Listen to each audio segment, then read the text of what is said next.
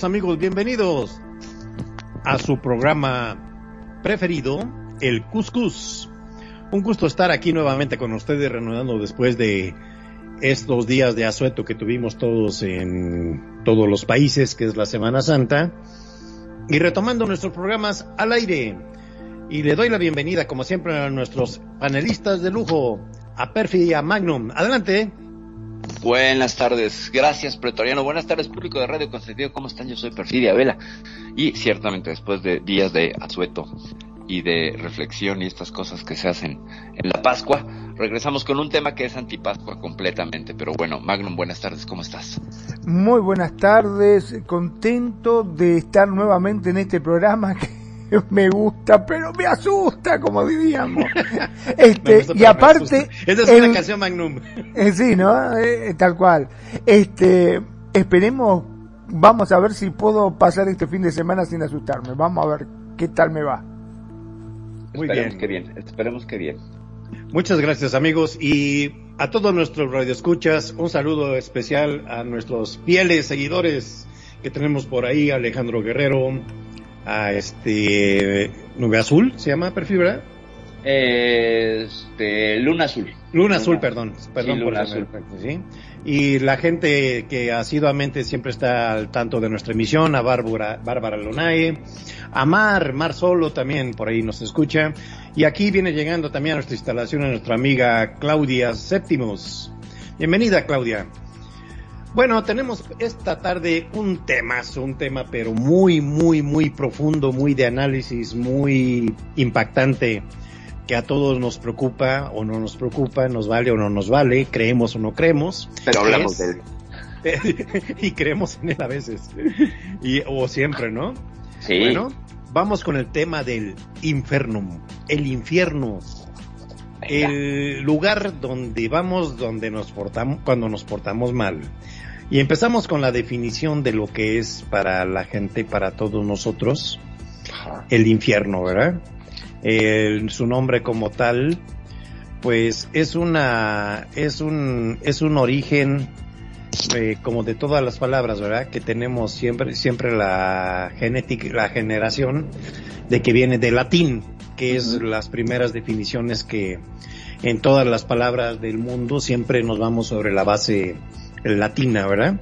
Ajá. Tenemos el infernum de inferus, quiere decir que es por debajo de, que es un lugar inferior, que es lo subterráneo, y se relaciona mucho estas palabras en la antigüedad con el Seol hebreo y con el Hades griego.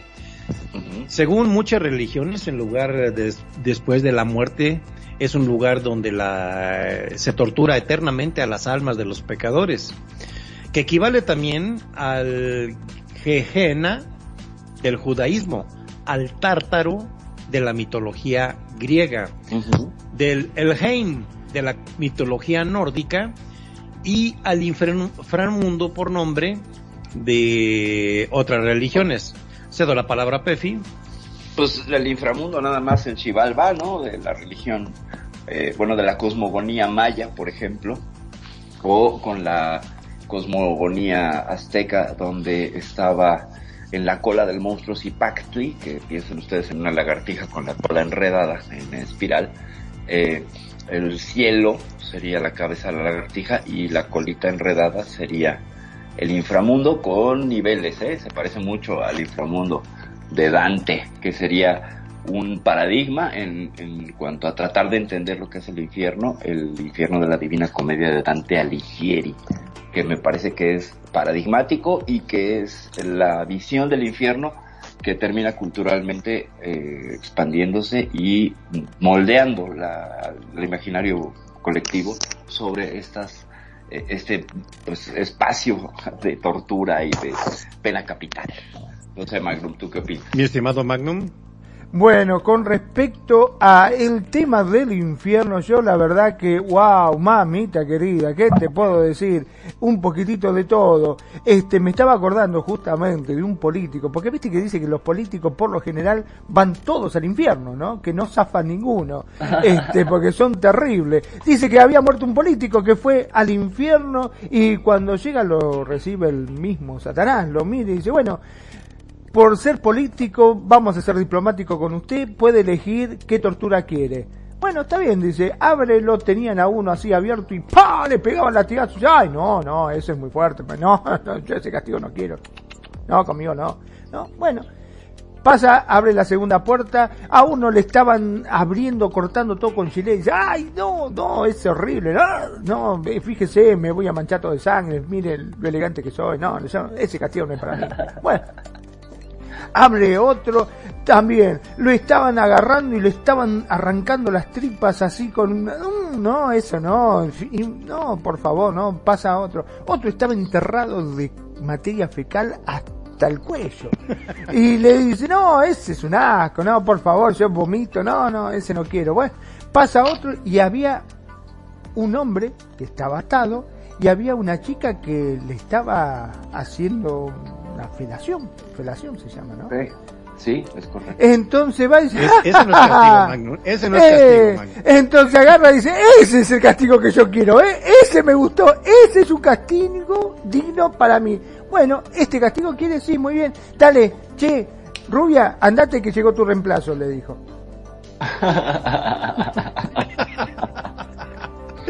Muy buena. Oye, pero ¿te sabes también lo de los políticos mexicanos cuando llegaron al infierno juntos? Ver, Ah, no, no, ese no, cuente, cuente. Estaban haciendo el conteo y salió ahí quién era el país, en el, hizo el conteo el jefe allá de abajo. Y salió México entre, ya sabes, a relucir. ¿Sabes en qué lugar México quedó de corrupción? ¿No? Quedó en segundo, ¿Por ¿Ah, qué? sí? porque pagaron. bueno, señores, vamos ya. Vamos echarle la culpa a otro. Muy bien. Sí. Vamos a Ok. ponernos serios. Bueno, ya vamos a ponernos serios. Vamos entonces ahí, vamos a suponer que existe el infierno. En lo que es varias religiones hay varios círculos de, de en el infierno de cómo está conformado con de acuerdo a tus pecados, ¿no? Ajá. Otros dicen que hay nueve y bueno, cada círculo tiene su gobernador, por, como si fuera un estado, ¿no? Es correcto. Bueno, nos vamos primero con quién gobierna la soberbia. Primer círculo. Ok. Que es el de los Tigres del Norte, el jefe de jefes, ¿verdad? Lucifer. De ahí seguimos con el círculo de la avaricia, que lo gobierna Mamon. o Mon. ok. eh, eh, el que le Es el que dijo más- Mamo, el que dijo Mamon. Sí, Exacto. De ahí sigue la envidia, que es el Leviatán. Ah, yo pensé que era la tarjeta gráfica. Venga. Eh. Luego. Eh, no es ni envidia esa. Ah, oye. De ahí sigue la gula, que está gobernado por Belcebú. Ok. ¿sí? De ahí sigue la ira, que está gobernado por Satanás. De ahí sigue el siguiente círculo, el sexto, la lujuria, que es Asmodeo. ¿Sí? ok. Y el séptimo círculo, goberna- que es la pereza, gobernado por Belfegor. ¿Sí? Ok. Entonces, eh, y varios, todos esta- este, eh, nombres de demonios, ¿sí? En el mundo los conocemos por, con los siguientes nombres, Lucifer, Luzbel, Príncipe de los Ángeles Revelados, Los Ángeles Caídos, Satanás, Los Ángeles Azules desde. No, esos son de también. Iztapalapa. Ah, ok, cierto. la serpiente, la serpiente antigua, el gran dragón rojo, el acusador, Satán, el enemigo, Belial, Samael, Belcebú, Mamón, ángel de luz, del abismo, ángel de las tinieblas, príncipe de la potencia del aire, Wow. Abadón, Halbaabot, legión o espíritu impuro. Son como en el argot del mundo, conocemos eh, los nombres de estos gobernantes del inframundo, ¿verdad? Cedo la palabra a Ferbi porque vienen las definiciones en otros países cómo lo manejan. Bueno, eh, estarían, es curioso cómo, cómo, bueno, vamos a, no, no es curioso, estaba, mientras estaba estudiando veía como algunos, mm, eh, pues tanto youtubers como, como PDFs que me, que me aventé antes de hacer el programa, eh, hacían esta, pues, esa precisión de qué curioso que en muchas religiones hay un infierno, por tanto infieren que hay un infierno, ¿no? Y me parece a mí que en un mundo dual como en el que vivimos, pues todo va a tener su contrario. Si hay un lugar divino, tendrá que haber un lugar no divino, donde me sirva que la doctrina moral que yo impulse pueda castigar a aquellos que no me siguen. No tengo que hacer una, una separación, premiar a quien me sigue y castigar a quien no me sigue. Entonces, bajo esta lógica, casi todas las religiones cayeron, o, las, o las cosmogonías, sobre todo, y presentaban un espacio mm, contrario al, al- al- espacio de, de pureza, de gracia, etcétera. Entonces encontramos que está, como ya lo mencionaste, pues bueno, el Averno, Averno o, o este, ay, se me escapó el nombre, de los griegos, que sería como un modelo primigenio que va moldeando occidental, en la, cultura occidental, la idea que nos lleva al, infierno de Dante, que incluso se encarga de hacer un mapeo del infierno. Eso es lo más interesante de Dante. Entonces, hay el Nevarak y los Nevaracas en, en- para los hindúes, sí, Nevarak para los hindúes, que es un infierno que tiene como 28 casillas y son espacios gigantescos con un regidor demoníaco que te castiga. Para los budistas, que es el Nevarak, existe una suerte de espacio que no es de castigo, pero sí te pasas millones de años sufriendo, pero luego vas a pasar a un estado de gracia. O sea, los budistas dicen, bueno, ya te castigamos demasiado muchacho y puedes pasar a reencarnar, ¿no? O sea, puedes seguir en la rueda del samsara. Eso, eso con los, con los budistas y con, por ejemplo, el Shivalba, este espacio del inframundo que relata el Popol Vuh. Eh, hay también niveles, pero estos niveles están en una cueva. No estarían unos más abajo y otros más arriba, están todos a la misma altura, pero son cuevas que tienen diferente profundidad y encuentras diferentes retos donde tienes que ir a vencer.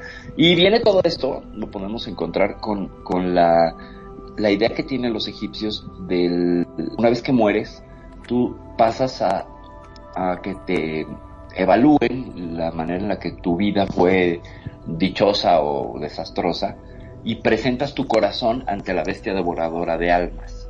Y esta bestia devoradora de almas la ponen junto con Anubis, que te acompaña todo el tiempo. Aparte de que te embalsamaron, él te acompaña desde entonces. Eh, pone tu corazón en la balanza, entonces si tus acciones fueron puras, pues bueno, pasas a tener una vida eterna. Pero si no, te va a comer la bestia devoradora de almas. Y ese sería como el infierno. Hasta ahí llega la idea de los, de los egipcios, donde es un no existir. O sea, te disuelves en la nada. Y curiosamente, por ahí del 2018, el Papa Francisco dijo que el infierno no existía, que más Ajá. bien se, se diluía el alma y que ya no alcanzabas la gloria divina. Por tanto, al no alcanzarla, te perdías en la nada y los salvos seguían viviendo. También desapareció este, ¿cómo se llama? Donde se iban los niños cuando no eran bautizados. El limbo. El limbo también lo desapareció. Sí, el playa que no- limbo lo quitaron. También, también lo quitó él, sí. Lo que nunca va a desaparecer es la mano de Manado- Maradona, ¿eh? No, claro, no, la mano de Maradona. ¿Oíste, Magnum? No, no, no, no, ese está firme. Ahora, qué macana, porque si desapareció el limbo. Yo me acuerdo cuando entré ¿Sí? a Secolive y me mordió un vampiro. Lo que primero me dijeron, tu alma está en el limbo y tenía que pagar un montón para poder rescatar mi alma. Lo O sea tiene que ahora- muchísimo con las religiones, ¿no? O sea, fíjate cómo de pronto si Es una derivación, así es, aquí en el juego, de cómo también mandamos al infierno a la gente. Por ejemplo, en los vampiros, cuando no chupan sangre, o cuando te toman el alma, te mandan al infierno, al limbo. Correcto. ¿Sí? Correcto. O sea, todos tenemos eh, un- una, una idea siempre de que hay un lugar donde vamos a ir, ya sea bueno, ya sea malo, ¿verdad? Ajá, de, que hay otro mundo, todos lo aceptamos. De que hay otro mundo. Muy bien. Vamos a ir con las definiciones, este, para, para no hacerlo tan este Venga. vamos a agarrar una religión y vamos a aportar todo lo que conozcamos de ellos. Pues yo creo que la, ma- la, la, la más a mano, ¿no? La que tenemos como, como Ajá. elemento cultural que sería pues la región judeocristiana y su visión del infierno. Exactamente. Más sin embargo, vamos a empezar más al norte con los nórdicos. Venga. ¿Sí? Bueno, para los normi- normi- nor- eh, nórdicos, perdón, la raza germana, todo lo que eran los celtas, todo el norte de Europa, ¿sí? Ellos tenían el nombre de Nilfheim para el infierno. Es una extraña versión del infierno encontrada en las cultura- culturas germánicas y nórdicas. Es, es, es- el lugar es un pozo de fuego. Es un paisaje helado, gobernado por Hel, situado frente a la costa de cadáveres donde reside Nidhogg. Nidhogg. Es naturalmente una serpiente gigante que se alimenta de muertos. Ok. Sí, este, de los nueve mundos de la mitología nórdica, se dice que Nilfheim es el más profundo y el más oscuro de todos. Aplica como los niveles que ya hablamos de los círculos, ¿verdad?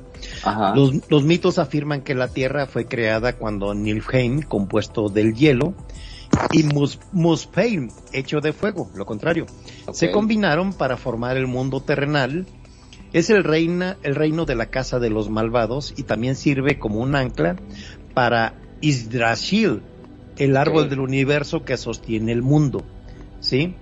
Eh, Hel se convirtió en amante del mundo de los muertos de ver, después de haber sido desterrada de Asgard por ser la hija de Loki. Las almas llevadas por Nilfheim por Hel vienen a través de Hemdor, el mensajero quien las mantiene en constante sufrimiento, el castigador. O más bien dicho, el dolor nórdico que a, menudo, que a menudo es peor y mucho más doloroso que el dolor común.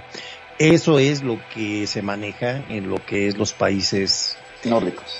nórdicos eh, ahí este y es es interesante eh, este tema de los nórdicos porque es hasta un punto muy muy lejano de nosotros el entendimiento de su cultura verdad como Claro. tal aparte de que fue muy cerrada en la antigüedad hasta que llegaron los italianos verdad los romanos y empezaron las conquistas hacia el norte de Europa y tuvieron una fuerte resistencia Es correcto. con los germánicos y se enfrentaron a su brujería, se enfrentaron a su, que eran muy, unos, unos, este, guerreros muy eh, audaces, eh, los, los germánicos. Hasta la fecha, eh, tenemos una visión de ellos como las máquinas eh, frías, Claro. ¿verdad? Son muy analíticos, ya dependiendo de su formación de la antigüedad, como tenemos la imagen nosotros de los germanos, ¿verdad? Que son muy fríos en todo, ¿verdad? Eh, siempre te van a aportar el objetivo muy concreto. Para ellos yo creo que el humor, ah, yo creo que sale sobrando, porque pocos se ríen. Ciertamente. Son Eh, muy sí. muy Eh, cedo, cedo la palabra después de esto, Perfide, y luego agarramos otra cultura. Ok, este, yo quiero agradecer y la presencia y, y darle la bienvenida. La voy a dar en inglés porque pues habla en inglés. Oh, My yeah. Sister Sylvia Bombastic and, and DJ Barant, be so welcome here to Radio Consentido. To us is a big, big honor have you here in your avatar presence. Thank you, thank you for being here. We are talking about the Infernum. I hope you understand something, but we are speaking in Spanish, so we, I'll try to translate anything if you want. But, well, thank you, thank you, thank you for being here. Very much thank you for you, uh, Silvia Ibaran. We have um, here in Radio Consentido, uh, my best friends in Second Life. Uh, perfect too, sure. ¿Qué- ok, qué adelante. O- Pero- eh, eh, público, disculpe, pero aquí tenemos, tenemos buenos amigos de Grecia y de Australia, que hasta allá llega Radio Consentido con sus programas del Cuscus. Nuestra querida Silvia es greco-australiana. Entonces es muy interesante porque tiene una combinación muy, muy interesante. Y Barat creo que es, este, Barat, from where he is, I want to know. Ok, bueno, ¿qué otra cultura seguimos? Muy bien, seguimos con las Perdón. culturas. ¿Esta cultura era, era alemana? Porque, viste, el Helheim, Hell, Helheim, eh, sí. Eh, o sea, eh, estaba hecha por I Hitler. Por- por lo- sí. No te extraña cuando lleguemos aquí te dijimos Hail Magnum. Ándale. Hail Magnum.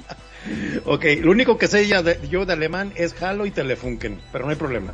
No, Ah. y Volkswagen también. Y Volkswagen anda. Y Volkswagen. Bueno, seguimos con la si- siguiente cultura que es muy interesante. Esta sí es totalmente desconocida. Venga. En Finlandia, Oh, ah, se llama tu, tuonela. ok. En la cultura precristiana de Finlandia creían que las almas de los muertos se dirigían a las márgenes del río Tuoni y que eran llevados hasta Tuonela por la sierva de la muerte llamada Titi. A diferencia de la mayoría de los otros infiernos de esta lista, Ajá. Tuonela es prácticamente una, una continuación más sombría de la vida en la tierra. Para que tu, Tuonela tuviera ese aspecto terrenal, los muertos llevaban consigo elementos para sobrevivir en ese mundo, o sea, llevaban lonche, ¿no? Ok, claro, sí les daban lunch. Ajá. Y también permitían la entrada de visitantes vivos que querían ver a sus familiares fallecidos. Así como en, como en Coco, como en Ándale, Coco. Como en Coco. Exacto. ¿sí? Aunque el viaje era peligroso y a menudo fatal, eh, bueno, imagínate viajar al infierno, ¿cómo va a ser? Imagínate nada más. O sea, ¿dónde- ¿a qué agencia de viajes vas a ir? Oiga, ¿dónde quieres A la, a la, a la Caronte, Caronte Travels. Exacto, Caronte Travels. Pero fíjate qué curioso que también hay un río. Y hay También. un río para los, para el Averno, eh, bueno, es la laguna Estigia, pero hay agua. Sí. Y toda la referencia del agua tiene que ver con el inconsciente. Si tú sueñas agua, estás con los pies metidos en el inconsciente y estás sacando cosas muy profundas. Entonces, siempre es una referencia al inconsciente. Eso es algo que nos traerían nuestros queridísimos Freud y Jung.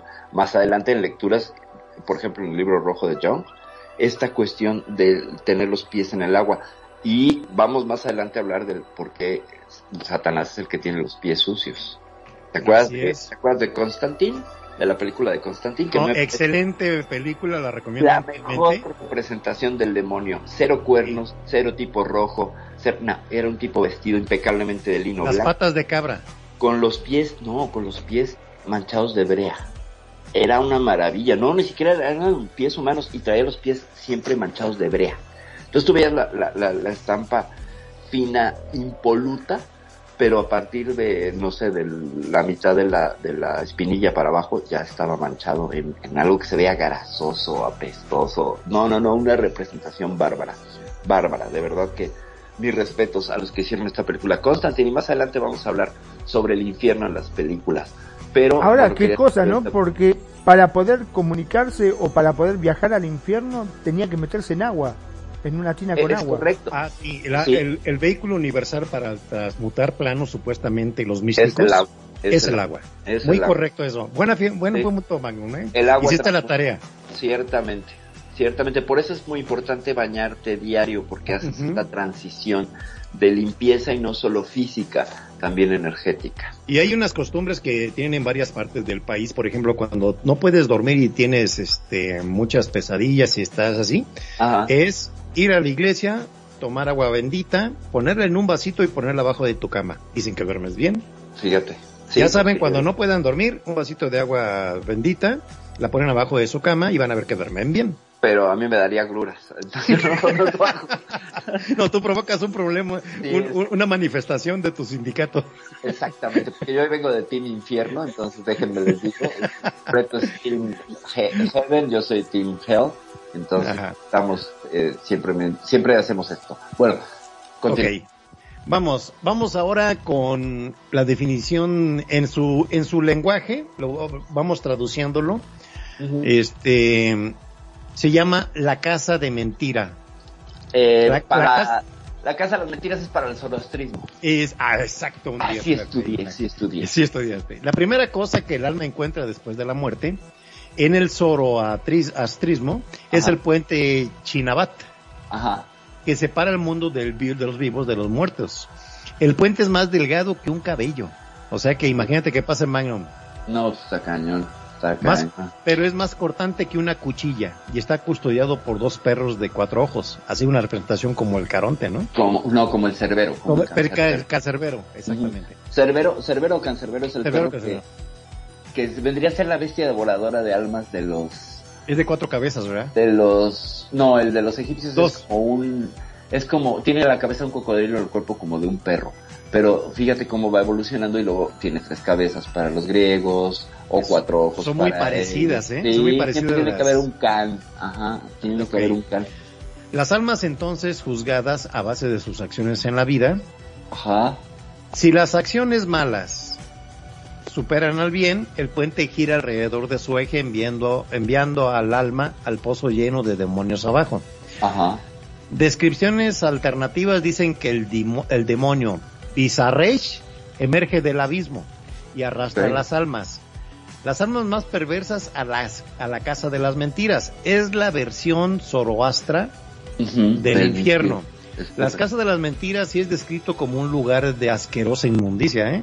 sí sí Así sí. como eh, de, donde sirven eh, alimentos putrefactos, te dan de comer lo bueno, mira.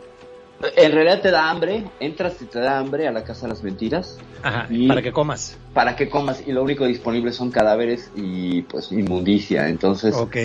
Te- en algún momento vencen tu voluntad y quedas convertido en uno más de los pues seres que habitan y pululan este mundo por la eternidad aquí ya no hay salida Y las almas son eh, torturadas constantemente por sus acciones. Los, los demonios de la casa de las mentiras Ajá. pueden contarse por cientos y cada uno representa un pecado específico. De acuerdo a tu pecado te dan tu suite. ¿sí? Así es, es correcto. Es Y, correcto. po- y posee una habilidad especial. Por ejemplo, Apaosha es el demonio de la sequía y de la sed, que excodiciosos, así como estabas diciendo. Mientras que Sairika es el demonio de los venenos que castiga a los chismosos. Uh, vamos a pedir una, vamos a Ya pedir una por, Ya valimos. Ay, ojalá, ojalá que lo vendan en Market, Market Sale. Es Marketplace, exacto. Aprovechamos para saludar a mi preciosa cuñada Tuet, mi queridísima Kenya. Gracias por estar aquí. Kenya, welcome. Bienvenida. Eh, a ver, pero seguimos en el zoroastrismo, ¿cierto? Ok. Las descripciones de la Casa de las Mentiras varían según la traducción de antiguos textos del zoroastrismo, pero los elementos descritos anteriormente son comunes a todas las descripciones. Después de ser arrastrada eh, la casa, a la Casa de las Mentiras, el alma entra en un laberinto con varios dominios, de los cuales el peor es el Visharesh. Es una especie, es un especialista de la tortura, así como la película Hellraiser, Ajá, ajá. que ahorita más adelantito ya agarramos ese tema, quien castiga a sus invitados en formas diferentes y cada vez en peores de acuerdo a cada periodo, o sea que también tienen su, Niveles. eh, sí, sus niveles. Eh, Bisharesh, sin embargo, sería demasiado exigente y solo entrarían a los dominios con los peores hombres. Hitler, por ejemplo, los, Ujú. eh, bueno, fue uno de los peores y al de seguro lo tiene Bisharesh. No, pero a, a- a ese hombre lo mandaron a los infiernos de todas las religiones. De- todos, eh, pobrecito, Sí. el alma. Así como no tuvo compasión, pues no tienen compasión con él. Bueno, aquí los antiguos textos, este, mm, eh, vamos cambiando a los egipcios. Cofín descri- describe una versión de la otra vida como no- conocida como Duat. La. Gober- Duat, así es. Gobernada por Osiris. El libro de los muertos eh, de los egipcios muestra dos maneras de cómo llegar al Duat. Incluso proporciona mapa de viajero, ¿eh? Sí, claro. Sí, habrá sí, aplicación. Ahorita ya, ya, ya debe haber aplicación, ¿verdad? Sí, sí, sí. El paisaje del Duat es similar a la Tierra, pero contiene elementos místicos como un lago de paredes de fuego y hierro, ¿sí? Eh, al aproximarse al Duat, las almas tienen que pasar por puertas vigila- vigiladas por criaturas humanoides, mitad hombre, mitad an- animal, así como toda la religión este, mm, eh, egipcia, que es somorfa, ¿verdad, Perfil? Sí, sí, toda, la, sí, sí, sí, el panteón egipcio es somos. Ok, con nombres tan sugerentes como bebedor de sangre que viene del matadero. Eso sonó como que viene de así de del bar, ¿no? Exacto, el bar El Matadero. Hay que poner un bar así aquí en Ok. Zacatecas que se llama El Matadero. Hay otro, hay otro denominación, el que come heces de sus extremidades traseras. Son los castigos que se aplican supuestamente ahí, ¿verdad? Claro. Después de pasar las puertas, el corazón del difunto era pasado, pesado en una pluma, con una pluma. Si el, si el corazón era más pesado que la pluma, sería comido por Amit, el devorador. La, la bestia voladora de. Ajá. Todas las almas de los egipcios sin excepción, estaban condenadas a enfrentarse a la justicia del Duat. ¿Eh? O sea, que, que seas bueno, seas malo, primero pasabas por el Sí, infierno primero- y luego te liberabas o no. Así es. A ver, si quieres hacer un resumen de esto, perfil, Pues- del zoroastrismo y egipcio. Pues bueno, a ver, la casa de las mentiras, pues es esta, es esta condenación eterna donde sí o sí caes siempre y cuando hayas pecado o no hayas cumplido con el código moral. Y era muy estricto, entonces pues casi todos iban a la casa de las mentiras, que además el nombre es terrible, ¿no? Es un nombre súper sugerente, me parece a mí que si hiciéramos un top de los mejores nombres para el infierno, la casa de las mentiras estaría en el número uno para mí, no sé ustedes, pero me parece inquietante y un castigo impresionante, porque conlleva un, un castigo conceptual en ello mismo, ¿no? Entonces, por ese lado. Y con los egipcios, pues bueno, aparte de que tienen un panteón interesantísimo y que es una de las culturas que- de las que soy fan, pero verdaderamente fan, me encanta la cultura egipcia. Eh, sí, sí, sí, yo también, eh, me idea- encanta. la idea, fíjate, es que hay algo muy interesante. Osiris, es que en, la, en, la- en el mito generacional eh, de la generación del universo, pues, de los egipcios, en así rápido, eh, gobernaba Osiris y luego tenía a su hermano Set, que es el chacal. Y entonces se pelean. Hay y una película de los dioses, ¿no? Muy Sí, buena. Hay una muy buena, y hay una animación muy buena que me encontré en la semana, Ajá. sobre que es una joya, dura hora y media y se llama La cosmogonía egipcia. Todos son con dibujitos y te explica cómo todo te lo explica. Les voy a pasar el link más adelante. Es una joya visual, está muy bien eh, explicado. Solo está en inglés, pero le pueden poner eh, los títulos autogenerados y la entenderán mejor para los que leen más de lo que escuchan en inglés. Es una maravilla. Pero, pues finalmente lo que, lo que les quería compartir. Osiris gobierna el inframundo y eso que es el dios dios chido, eh, porque lo matan, porque lo mata Set y lo desmembra, lo parte y reparte sus partes por todo el mundo. Entonces Horus viene a, a, buscar con ayuda de su madre Isis eh, todas las piezas del papá y lo encuentran, pero no encuentran el pene. Y entonces las representaciones de Osiris cuando está muerto son con un pene de madera y en erección Sí, es correcto. porque le tuvieron que hacer un pene de madera porque no lo encontraron porque el cabrón de Seth que era un cabrón lo que hizo fue eh, esconderlo y parece a lo- a mejor digo te lo, a lo mejor digo te lo cambio. no yo creo que se lo, lo cocinó ¿eh? es lo que yo pienso que lo cocinó y se hizo ahí unos machitos y venga Machito. así nadie lo va a encontrar entonces se supone que, que Osiris es una deidad muy dual que por un lado es el dios, sería como el equivalente al dios cristiano del que está en el cielo, pero también está en el infierno. Y eso es muy interesante, porque también es el gobernador. Sería como el Lucifer, ¿te fijas? O sea, aunque no Sí, es un dios sí. malvado, es el dios que estaría eh, gobernando el inframundo, al, un poco parecido a Xibalbá. Sí. Que- Fíjate, fíjate que de ahí viene la connotación también del ojo de Horus. Claro, sí, sí, Sí, sí. el ojo que Bueno, todo lo ve, la representación, ¿verdad? Y es una cultura muy mística respecto a, a toda la adoración de la simbología egipcia. Magnum, ¿qué puedes aportarnos de esto que has escuchado? Bueno, la verdad que bastante interesante, sobre todo el hecho de que Horus este, no solamente te podía premiar llevándote al cielo o al paraíso, sino que también te podía castigar. O sea, no es como, viste, en otras religiones en la cual, digamos, yo decía, bueno, eh, te portaste mal por tu acto, te va a condenar o te va a castigar este don Satanás. Yo me lavo las manos. Que te castigue él. Yo no tengo nada que ver. Claro. En cambio Claro. este te la daba por todos lados, exacto.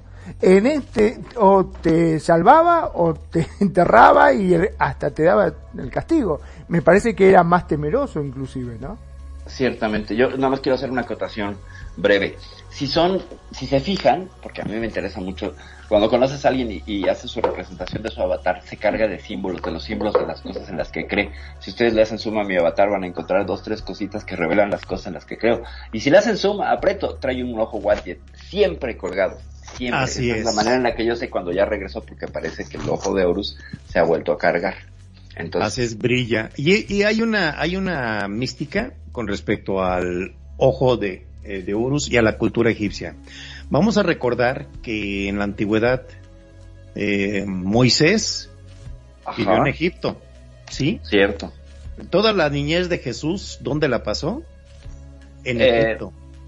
Dicen algunos, ¿no? Hay Sí. otros que dicen que Hay versiones. murió en Cachemira. Hay un libro muy, muy bueno, Jesús vivió Sí. y murió en Cachemira, y que habla de todo ese eh, El- conocimiento escenio que, que agarró Jesús, ¿no? Sí, ahí, tenem- ahí tenemos una representación importante que fue Egipto Ajá. y la existencia de una escuela hermética donde se preparaba a los magos, sabíamos en la antigüedad, regidos por la Biblia. Acuérdense cuando eh, compitió Moisés contra los magos del faraón, que también hacían magia, ¿verdad?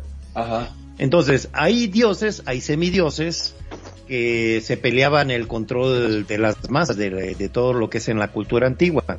Eh, de ahí todas estas historias fueron eliminadas este, de los evangelios porque pues obviamente no conviene este, reconocer la existencia de más que un, un solo Dios todopoderoso, ¿verdad?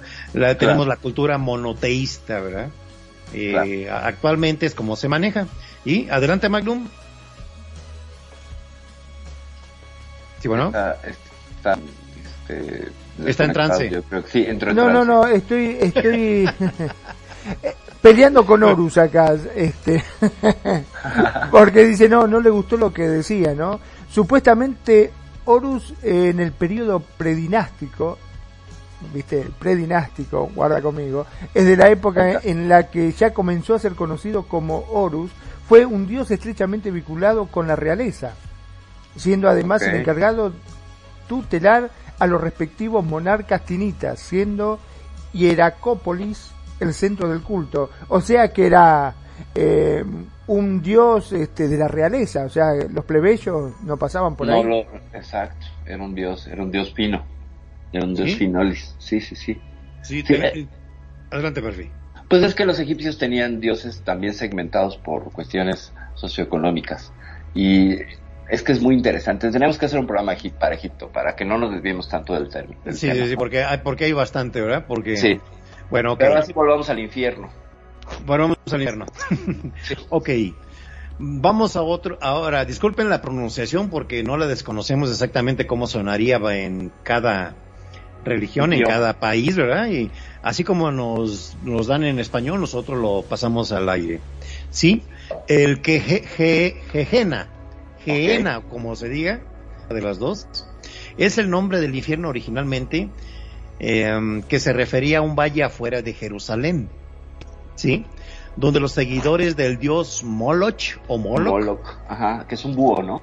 sí, realizaban sacrificios de infantes a tirarlos a, a hogueras. Los quemaban, fíjense. Sí. Siendo sí. creyentes y todos los hebreos hacían sus... eh, y nos critican tanto los españoles que en México que sacrificábamos gente. Pero eso es una cosa religión. Era Sí. por la guerra. Y además eran prisioneros de guerra algunos y otros se ofrecían. Sí, Bueno, o sea, en todo el mundo, no es de espantarse, en la antigüedad siempre era el sacrificio del ser humano. ¿Sí? sí, sí. Eh, acuérdense, en la antigua Roma era un deporte ir al estadio olímpico a ver cómo mataban los leones, los pretorianos, los gladiadores a los esclavos. Ah, mira nada más. los Ah, ese era deporte, primos. era Así, un exacto. deporte, ah, el pretoriano exactamente. Ah, Sí. Eh, bueno, más tarde pasó a referirse a la interpretación hebrea del infierno, donde los malvados eran enviados para pagar sus pecados. ¿Sí? El Gehenna se asemeja a la versión cristiana del infierno en mayor medida que la mayoría de los puntos de esta lista. Es descrito como un lugar profundo y desolado, o sea que es un lugar físico. Sí, y existe claro. en Jerusalén para ellos, el Gehenna, eh, en donde las llamas nunca dejan de quemar y llueve fuego y azufre del cielo. El, ca- el calor emitido por, la, emitido por el infierno ahí en el Gehenna, en Jerusalén, es 60 veces más caliente que las llamas encontradas en la tierra. Hay gases sulfúricos nocivos que revolotean en el aire y ríos de metal fundido que fluyen libremente. Los condenados al Gehenna tendrán que vivir el resto de sus días en medio de las llamas, ardiendo como barbacoa, ¿eh? inhalando gas- gases tóxicos Y, saciando el su metal sed. fundido. Sí, y saciando su sed con el metal. Qué lindo, qué lindo, yo quiero ir, no inventes, o sea, Eh, ni Robocop acepta No, este pues no. ¿eh? La cuestión que frío no vas a pasar ahí. No, no, no, definitivamente, ¿no? Tienes que, que te quieres preparar para ir al Jena, tienes que llevar tu bronceador. Oye, y tu ver, protector solar Hago- FP2000. hago, de una, hago una, este, ¿cómo se llama? Una observación que de lo que nos está pasando, compañeros. Venga. Estamos hablando del infierno, pero estamos hablando a risas, ¿eh? Como que será por nervios, por miedo, porque Sí, hoy, hoy salimos muy chistosos. sí, oye, esto es un infierno simpático que estamos Bueno. queriendo vender. Para no espantarnos, ¿eh? Y disculpen público si estamos a, metemos cada ratito alguna risita. Pero estos temas como que son medio, muy delicados, ¿verdad? ¿Cierto? Eh, y, y con todo respeto lo queremos tratar y decirlo que tratemos de hacerlo un poquito ameno nada más. Ok. Vamos a pasar al tártaro. Ok. Mencionado en la mitología griega y romano, el tártaro es descrito como un calabozo oscuro y lleno de sufrimiento. Son los domini- dominios de, Ja- de Hades. Hades. Ujú. ¿sí? Fueron divididos en niveles, como la mayoría de los infiernos que hemos tratado el día de hoy, y el último nivel fue destinado para los pecadores. A diferencia, La diferencia es que la mitología griega, no importa si eras bueno o malo, de cualquier forma, lo de arriba hace ratos, de cualquier forma irías a parar al tártaro, donde pagarías más o menos por tus pecados. En la mitología romana, el tártaro está rodeado por tres murallas, y el flegetone, flegetonte, El flegetonte, flegetón. El río. Flegetonte. Así es, es un río de fuego. Este se encuentra custodiado por un monstruo de nueve cabezas conocido como Hidra, Ajá. junto con Tisifón, Tisífono, como se pronuncia, ¿verdad? Sí, sí, ajá. Que cuida todo mientras constantemente torturan las almas. Es el que echa porras de Dale Maduro. Ah, Dale, exactamente.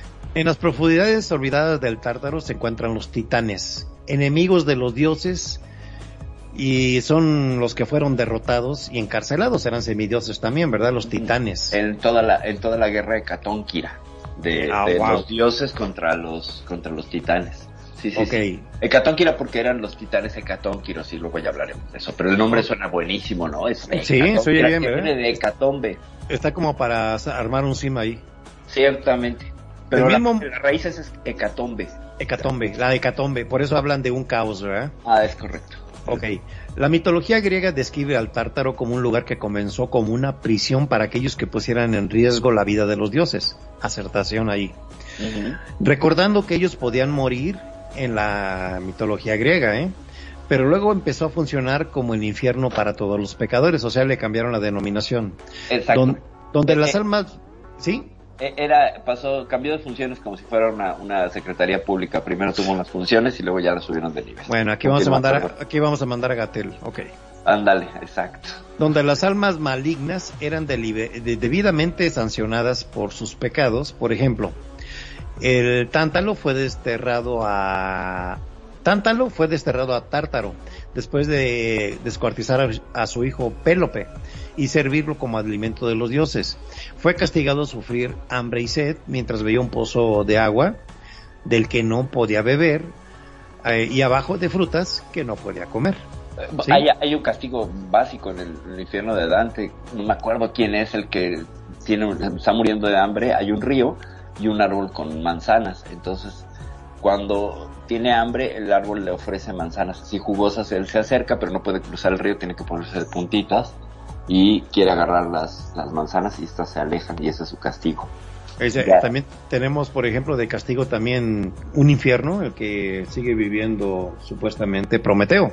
Ah, claro, claro, por Sí. robarse el, el fuego de los dioses. Roba el fuego de los dioses y está condenado a estar en una montaña donde los buitres le devoran las entrañas, ¿verdad? Tántalo, Tántalo era el de las manzanas. Y sí, y, y no puede morir este No, le crece otra vez el, el hígado, ¿no? Y luego el hígado, le- exacto, le comen el hígado y es un dolor insoportable que va a vivir eternamente, supuestamente la mitología. Pero, Sí. pero fíjate cómo, cómo a este hombre lo que le pasa. Eh, por querer traerle luz a los seres humanos. Sí, es una, eh, eh, sí. Entonces ahí tiene que entrar eh, la misericordia de Dios, todopoderoso. Pero era Zeus, y Zeus no era misericordioso. Zeus nada más quería convertirse en mil cosas para andar copulando por todos lados. Exacto, embarazaba cuanta, cuanta, ya este, como fuera, ¿no? Y le decía a Hera, no es cierto, ¿no? Esas son puras mentiras, ¿no? Yo no fui. Si te te vienen a contar cositas malas. cositas malas de mí, se escuchaba de fondo, ¿no? Esa era la historia de, de, de Hera y, y, y, Zeus. No, Zeus, Zeus le valía gorro, Zeus era muy eh. Muy promiscuo. Y promiscuo e iracundo. Cualquier cosa que no le gustaba te aventaba un rayo y te pulverizaba. O sea, no era un dios este que tuviera mucha misericordia. Para eso es interesante cómo la misericordia recaía en otros dioses, como por ejemplo Venus, la diosa del amor, que era la que le decía, a ver, espérate, ¿no? Porque hacían su consejo, espérate Zeus. O sea, el amor dice que las cosas se pueden relacionar o resolver de esta u otra manera. Entonces eran unos consejeros. El tema es que Zeus pues hacía como juntitis y pedía opinión y él lo hacía su santa maldita voluntad. Ah, dejate de joder con tu rayito, le decía. Exacto. Eh, ya deja de matar gente, sí, sí, sí. Muy bien, vamos, pasamos a otra denominación de otra cultura. Vamos con, lo, con el hinduismo. Ah, muy interesante. Perdón, perdón, eh, antes de pasar con ese, yo estaba mirando que en la versión griega de la Biblia conocida como Septuaginta, utiliza el término tártaro en el libro de Job. Este, como traducción del hebreo, que las demás versiones interpretan del campo, del griego libro de Enoch. Está ahí entra el libro de Enoch, que refiere que Dios puso al arcángel Uriel a cargo del mundo y del tártaro. En la misma obra se indica que el tártaro es un lugar donde fueron encarcelados los 200 ángeles caídos, conocidos como Grigori o vigilantes. Estos famosos vigilantes me suena mucho a este, los famosos casos de este eh, euforia, ¿no? Digamos. Ajá, ah, exacto, sí, lo que hablábamos ayer un poco, sí, sí, sí, ciertamente. Fíjate cómo, eh, cómo hay muchas interpretaciones, pero como aquí el guardián no es, no es un demonio, es un ángel. O sea, es un enviado divino. Tú cuidas ahí, tú vas y cuidas ahí, tú regenteas ahí. Se parece un poco a lo que hacía Osiris, ¿no? Que era una entidad divina que también cuidaba los infiernos. O sea, tener una supervisión salvo en la versión judeocristiana donde parece que están separados, son mundos aparte, ¿no? No hay injerencia. O sea, tú caes en el infierno y aunque le reces a Jesucristo, a quien quieras, no te hacen caso.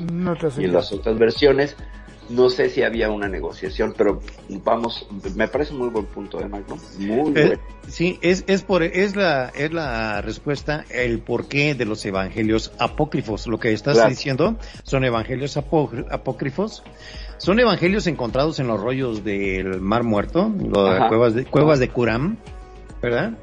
Y fueron analizados por los exégetas del Vaticano, separando la información como siempre para los gregorianos, los este, todos los eh, para que no tengan la información completa. Dice por ahí, dicen por ahí, perdón que te interrumpa, ¿Sí? que, que quedó cuando iban a elegir que iba a quedar dentro de la de los de que iba a ser canon, pues para la Biblia y que agarraron todos los papeles y los pusieron en una mesa muy pequeña y aventaron los papeles al aire y los que quedaron en la mesa eran los buenos, los otros no.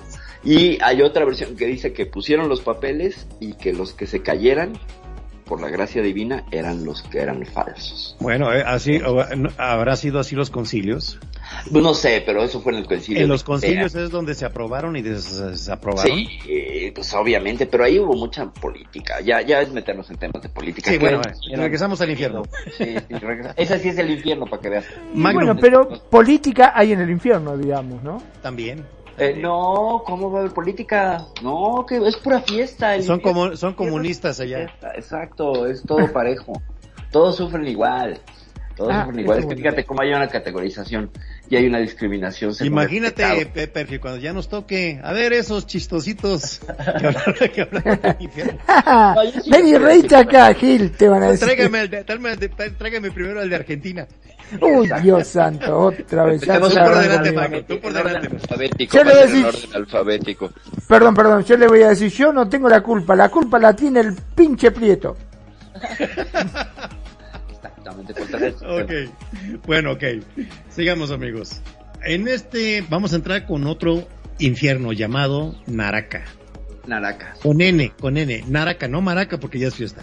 Exacto. Bueno, como es verdaderamente el infierno, pero ya daremos esa versión del infierno. Aquí tenemos el Niraya o Naraka, que es el concepto de infierno de algunas ramas del hinduismo. Tiene ramas el hinduismo como el sijismo, jainismo y el budismo.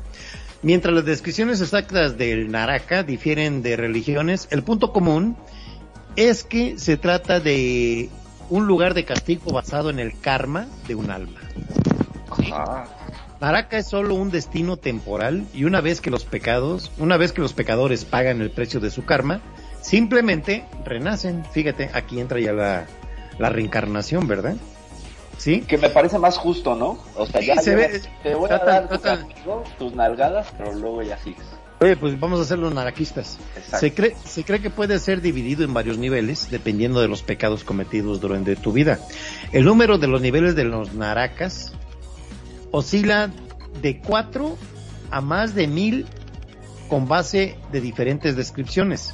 Por ejemplo, Mahajuraya es un lugar donde aquellos que ganan a costa de los demás, ahí están.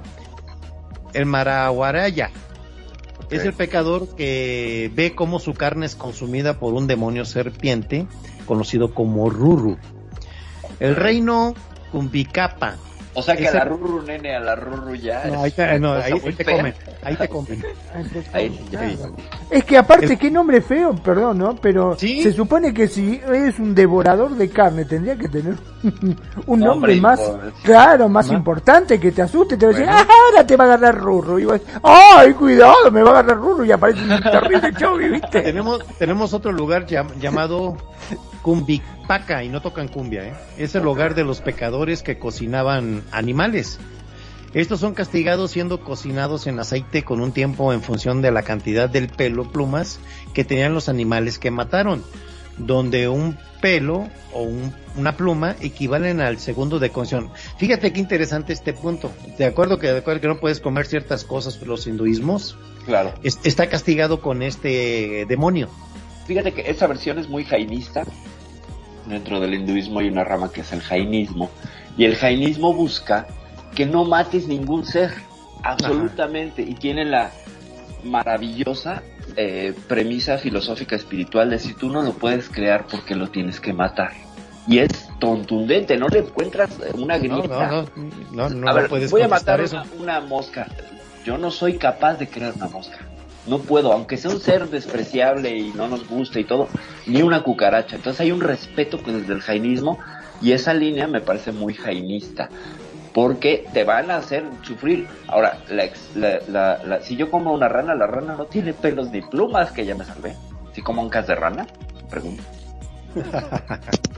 No sé. Esa está buena. Venga. Bueno, en lo que es la cultura hindú y Jain, Ajá. Naraka, Naraka está gobernado por Yamaloka, que es el Órale. dios de la justicia. Cuando una persona muere, sus acciones durante toda su vida son auditadas por el asistente de Loka y luego es enviada a Siarga, ¿sí? El cielo o Naraka. A diferencia del hinduismo y jainismo, el budismo cree que todas las almas son enviadas al Naraka para ser purificadas por los pecados. Ajá. Y no hay una regla establecida para auditar las acciones en vida de la persona. No. Independientemente de la variación cultural, se cree que estas almas pueden permanecer en el Naraka por miles, incluso millones de años. Desde nuestro punto de vista del tiempo terrenal, ¿verdad? Una cosa en la medida de nosotros, otra ya en estos lugares. Hasta que se restablezca el karma y puede y pueda renacer. ¿Qué opinan del hinduismo entonces, del infierno de los hinduismos, amigos? Pues échale, son 90 mil dioses de entrada, ¿no? Así es el infierno de complicado para los, para los hinduistas. Es un infierno lleno de visiones horrorosas. No sé si han visto imágenes del infierno, bueno, las tradicionalmente, eh, eh, o las folclóricamente representadas eh, espacios de castigo del infierno hindú. Siempre son unos demonios horrorosos llenos de dientes, sonrientes. Sí, los he visto, muy, muy trompudos, así como depredador. Como depredador. Se parecen mucho, ¿sabes a quién? A, a Ragna, que es una, una entidad de la isla de Bali, donde está el Ah, pájaro sí, sí, Garuda, que son dos, es que es muy interesante cómo van tomando, por la región van adoptando dioses, ¿no? Entonces Garuda y, y Ragnar son como que van a, imbuir a, la, cultura hindú de esta representación de este demonio que tiene los ojos saltados, los dientes, colmillos para arriba, colmillos para abajo, esta expresión horrorosa que empieza a contaminar, pues, estéticamente todas las representaciones del infierno hindú. Y se vuelve una cosa, porque antes los demonios eran más bien como sirvientes hindúes bigotones con sus turbantes, ¿sabes? Pero nada más eran como que pintados de rojo. Y luego empieza, llega esta influencia a la isla de Bali y entonces se vuelve horrible porque meten a esta cara de estos demonios y notas cómo hay un salto de las representaciones donde eran como si los soldados te torturaran a que te torturara este demonio horroroso con una cara de loco verdaderamente si buscan Sí. en, la, en la en la red a Ragnar o Ragnar eh, o demonio de la isla de Bali es impresionante la- bicho ese tengo la fijación ahí porque me quería hacer un cosplay de él en, cuando era más joven por eso tengo el referente entonces eh, te cocinaban, generalmente te cocinaban o te desollaban. Las, las representaciones son de estos demonios cortándote tirones de piel y dándotelos a comer o dándoselos de comer al otro. Y imagínate que te quitan un jirón de piel y se lo dan de comer al otro y te tienes que comer el jirón de piel del otro en una cadena interminable por los siglos de los siglos. Sí son unos castigos muy rudos. ¿Qué opino de los hindúes? Que tienen una imaginación bárbara, tienen una imaginación bárbara y hay castigos de todo. Si tú matas una vaca, te vas a convertir en vaca. Fíjate, ese está bien rudo. Si tú, hombre, matas una vaca, te vas a convertir en vaca en el infierno y te van a montar primero y te van a embarazar y tienes que amamantar a esos becerritos, pero los becerritos tienen dientes filosos, entonces te van a lastimar las ubres. O sea, no solamente te quitan la masculinidad, sino que te feminizan y te ponen en un rol, que eso me parece un castigo parecido al chiste de Magnum que contó al principio del programa, de los más rudos, ¿eh? A mí cuando le quitas la esencia a la persona, se la transmutas en otra cosa, que es aquello con lo que ha tenido problemas toda su vida, eso es un castigo que me parece sumamente, eh, no sé, psicópata, paranoide, horrible. No sé, Magnum. ¿tú Viene, viene, viene de ahí lo de karma. Sí, sí, sí. Sí, bueno. Adelante, adelante, Magnum. Gracias a Dios nunca maté una vaca yo. Por suerte, qué suerte que tengo que nunca maté una vaca. Sí comí carne, pero bueno, no significa que yo la haya matado. Ahora me quedé con este Ragnar. Me estaba acordando cuando ustedes lo nombraban a Ragnar Lodbrok de Vikingos, ¿se acuerdan? Ajá, ajá, ajá, ajá. Que fue Sí, un sí. rey legendario de Suecia. Eh, Venga, no venga. sé si, si viene por ahí. Ahora, esto, No, no. este, la, yo me estaba acordando justamente de la parte de los vikingos. Eh, eso cuando te hacían el águila de sangre. O sea, los castigos que águila de tenía sangre. Eran terribles. Es peor que el infierno era eso. Mamita. Eran increíbles los castigos que tenían ellos. Eran terriblemente sanguinarios y mataban por matar. O sea, según lo que se veía, al menos en la película, insisto, en la película no, no vi más que eso, era directamente ellos iban y mataban a lo que se le cruzaba, mujer, chico, lo que viniese, ¿no? Claro. Sí, no, pues, eh, les voy a compartir una fotito del, del demonio este que les digo para que vean qué belleza. Se te Ahora, aparece esto en ¿por la qué era noche y todo tan bueno, feo? ¿Por qué todos los demonios tienen que ser feos? bueno, porque hay demonios bonitos también que son peores, ¿no? Hay demonios bonitos. Bueno, se dice en la antigüedad de que Luzbel era un, muy, era un ángel muy bello, ¿eh? Claro, claro, el más bello de los dioses, Lucifer. El más bello. El más bello de los bueno, de, ángeles. lo- de los ángeles. De Los Ángeles, cierto, sí. Eh, y de hecho, también parte del castigo es que se pierde esa belleza. ¿no? Era, el- era el Exactamente. consentido y el favorito, solo que es el que se le re- el que se, se revela, que le dice, oye, me, me parece que esto de centralizar el poder no está bien, ¿no? O sea, como que tienes que ser más democrático, al infierno. Y ahí eso es lo que dijo, eso es lo que dijo. O sea, ya, ya se los mencioné en el programa de, de- del Ángeles contra Demonios. Habrá Eh, dicho, justo me vine a tocar un hijo, este, como es sindicalista, rebelde, a la mierda. rebelde. Un hijo re- sindicalista y rebelde. Pero fíjate cómo es interesante esta alegoría y la puedes trasladar a tu vida real. Nosotros los hijos tenemos que desafiar al padre, romper con el padre para convertirnos en nosotros mismos. Y a la vez vamos a ser desafiados por nuestros hijos, que van a romper con nosotros. Y ese ciclo es, eh, así que, yendo un poco a lo de Hakuna Matata, pues es el ciclo de la vida, ¿no? El ciclo infinito, donde hay un desafío a esta, imagen de autoridad, donde tú eres Dios y eres el diablo al mismo tiempo. Y tienes que pasar por ese camino. Y ahí yo lo traigo desde la no dualidad. tú tienes que aceptar a tu demonio y a tu Dios porque finalmente son tu potencialidad interna. Y cuando los, los logras conciliar, creces o tienes una visión más amplia de las cosas, más que de un solo lado. Entonces, ir al infierno pues también es una necesidad o sería como un viaje que tendremos que hacer todos en vida. Y aquí me lleva a ideas nihilistas, me lleva al poema de Rimbaud y me lleva a Sartre para traer el tema del nihilismo y el, infierno. Si quieres más adelante lo tocamos, Preto. Ok. Sí, muy interesante aquí en este punto lo que son, lo que hemos comentado de las culturas la visión que tiene cada cultura, ¿verdad? Es muy similar, ¿verdad? Sí. Siempre va a haber ríos de fuego, ríos de metal líquido, eh, va a haber castigos, este, va a haber, eh, te cedo la palabra, Perfi, porque está pasando un escándalo por aquí enfrente. Ah, ok, ok, venga, venga, venga. Y, cierro mientras el micro. Dale, dale, dale. Pues, siguiendo la idea de la línea de Preto, siempre va a haber una serie de castigos y va a haber una serie de, de, de torturas donde están, además hay todo una, este, debate filosófico.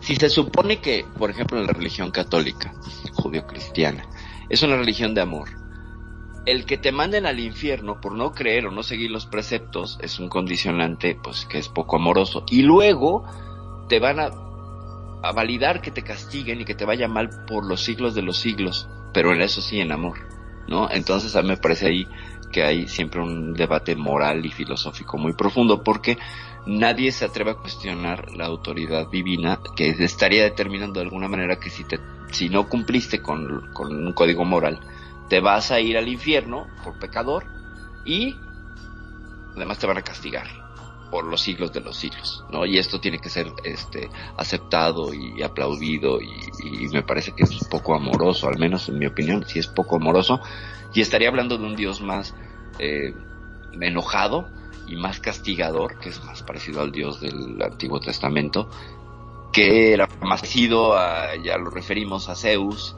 o sea, hay como ciertas herencias, no sé si culturales o, o similitudes en esta idea de este, te vas al infierno y si no crees, a mí me ha tocado aquí lidiar en la RL con algunos eh, fanáticos de algunas sectas religiosas, testigos de Jehová, mormones, etcétera, y pues ya se imaginarán que conmigo no es fácil que traten de convencerme o de venderme sus dogmas.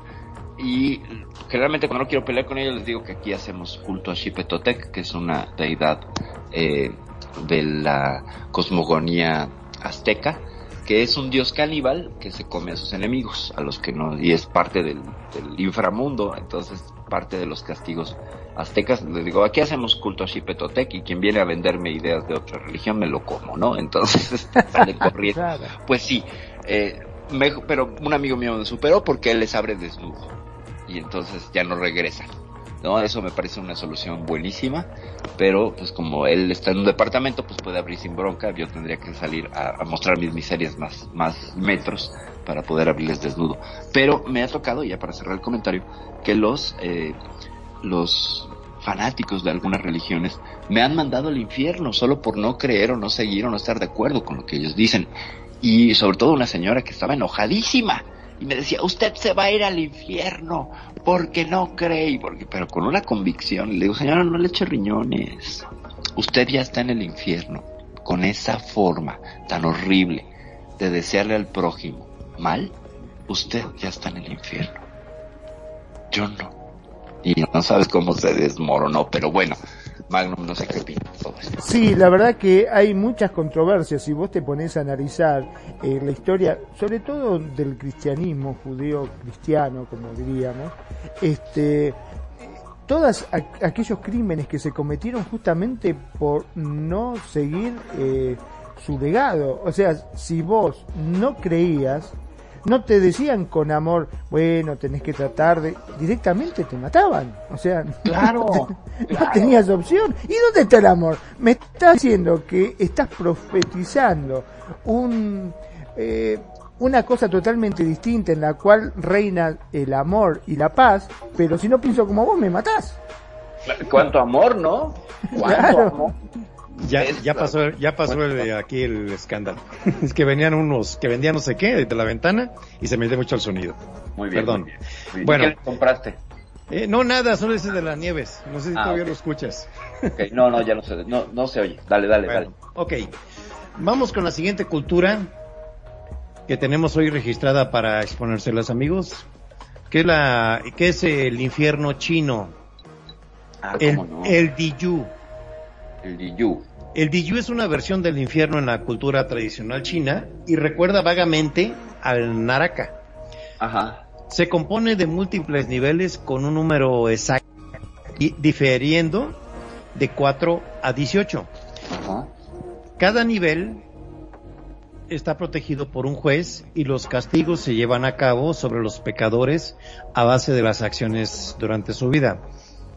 Eh, la cultura china cree que el llama loca de Naraka Ajá. fue, in- fíjate, el- fue La invitado llama para- loca de Naraka.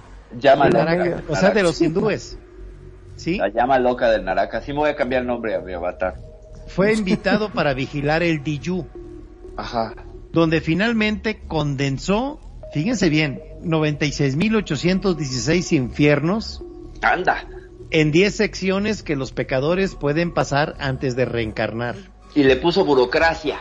Y sí. le puso burocracia, sí, ya. Es que mira, de- desde el momento que dije que pusieron a alguien a gobernar, ya se armó. Ya valió gorro, claro, sí. ya. y todos y todos quieren todos quieren presupuesto anual. Exacto. Y ser los más chingones, ¿no? Y ser los mejores.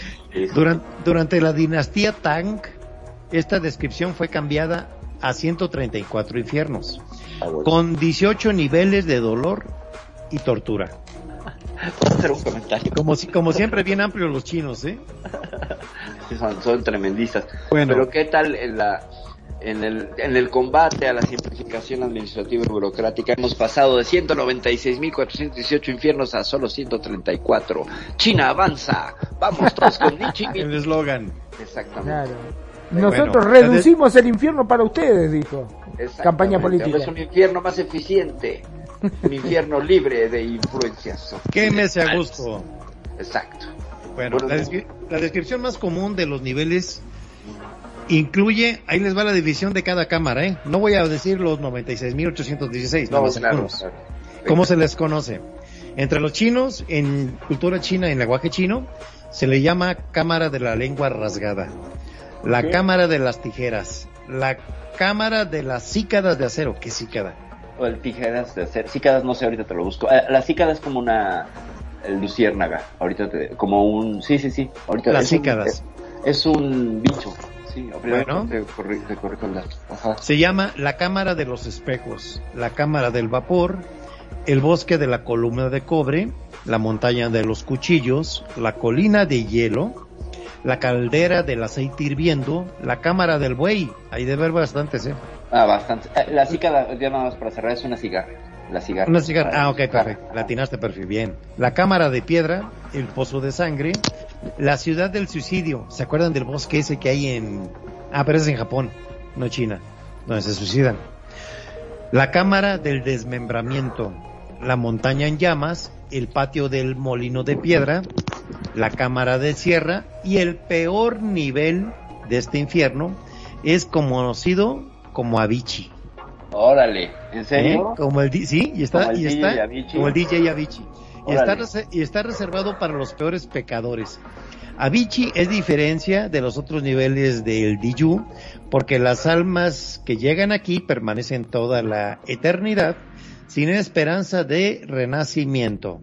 Wow. ¿Te, la, te la sabías esa perfil? No me sabía esa, no, no me la sabía. Yo pensé que era bichi, era porque tenía un apellido así como italiano y todo, pero no, es el infierno de los de los chinos. Ahora, un- una referencia muy bonita que tengo aquí entre mis notas del, ¿Viene?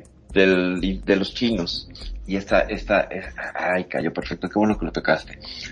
Eh, hay una parábola china que dice, había millares de personas hambrientas alrededor de una montaña de arroz humeante.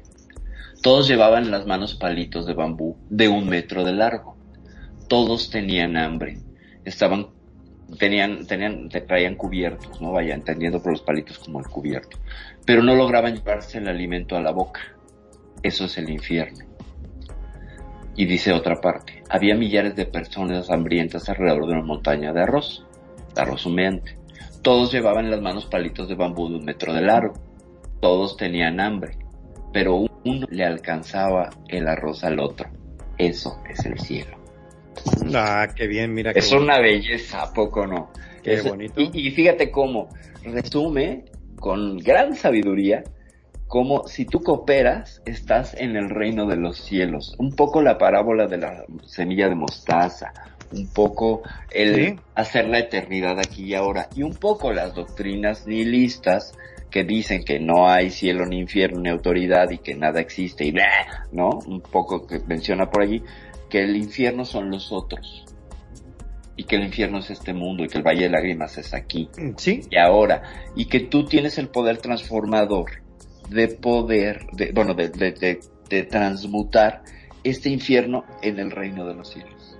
Y que la lucha es aquí y ahora. No hay que esperar a morirse eso también tendría que ser con los, toda la filosofía esenia y un montón de, de, de corrientes de pensamiento que han encontrado esto. Es aquí y ahora. El sufrimiento lo llámese infierno con la proyección futuro de si me muero voy a seguir sufriendo es justamente ya en términos jungianos y psicológicos. La Bueno, déjase déjase sí, sí, sería sí, la, la, la, pues la, la metáfora del que si no trabajas aquí probablemente en lo que venga no lo vas a acabar de trabajar y vas a sufrir.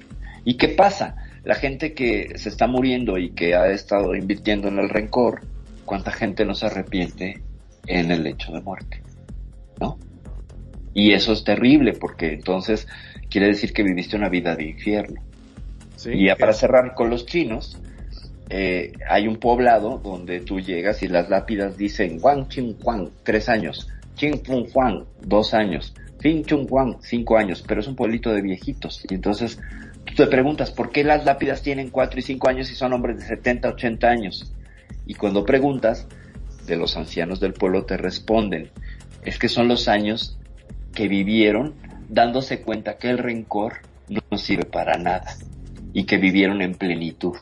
Entonces yo les pregunto cuántos años quieren vivir en su lápida. Yo quiero que diga 50 y tengo 52, Ah, quiero qué vivir bien. hasta los 102. Con esto cierro. Excelente perfil. Qué Gracias. bonito, muy bonito ese. A ver, Magnum, ¿sabes cómo le ponen cuando van a bautizar a los niños chinos con su nombre? ¿Sabes cómo lo hacen? Tiran una lata para arriba. Exacto, como suene. Calla abajo, calla abajo. Chin, chon, chon, pom, pom. ya te la sabías. Está muy buena. Me da mucha Perdón, pero me estaba acordando justamente de cuando hablaban de las cámaras de torturas, ¿no? Me estaba acordando de un, de un cuento gallego que dice que habían estrenado en un pueblo gallego la cámara de gas y estaban desesperados por tratar de condenar a alguno y llevarlo a la cámara de gas. La cuestión que enganchan a uno que había robado y, y dijeron cámara de gas. El tipo dijo, bueno, ya está, se me van a matar a la miércoles. Cuando lo meten en la cámara de gas, mira así, mira para arriba y no tenía techo. Y se entró a cagar de risa el tipo dice, una cámara de gas y no tiene techo. Y se mataba de risa. Y uno dice, oye, fíjate que el condenado a muerte se está riendo. Vamos a ver si se ríe cuando le tiremos de garrafazos desde arriba, dijo. Está buena. Muy buena. Porque bueno, debes ser el inteligente. Bueno, vamos a hacer ahora el diálogo abierto. Venga. Este, y nos gustaría, si la gente por ahí que nos está escuchando, que nos aportaran ellos qué visión tienen del infierno. Pues vamos a decir, vamos a agarrar un punto de partida. Vamos a agarrar las películas de Hollywood. Venga. ¿Qué opinan de los infiernos que han visto en Hollywood o en las películas extranjeras? Eh, hace rato estamos comentando fuera del aire, ¿verdad, Perfil? Algunas películas. Ey, ey. ¿verdad? Por ejemplo, la de um, Hellraiser, que también Chris Sigala, un saludo para Chris. Sí, ciertamente mencionó eh, que, que si quieren tener una buena representación del infierno, hablen de Hellraiser. De Hellraiser, una película de Hollywood. La otra que dijimos con Antonio Banderas, la de 13 fantasmas. También.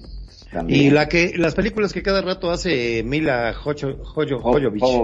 Ajá. ¿sí? ¿Cuál- El- cuál es? se, se pelea con todos los del infierno, con los demonios, ¿verdad? Pero es muy futurista también. Ah, pero estás hablando de la saga, de la saga de, ay, esta es del videojuego. Ay, ¿cómo se llama? Ya se está videojuego hizo. No, más bien salió de un videojuego. Sí, sí, sí. ¿Ah, sí? No, no lo sabía. Sí, sí, sí, salió toda esta saga, salió de un videojuego. Este, se llama, ay, no sé, continúa y te encuentro el dato. Película. Muy bien, a ver.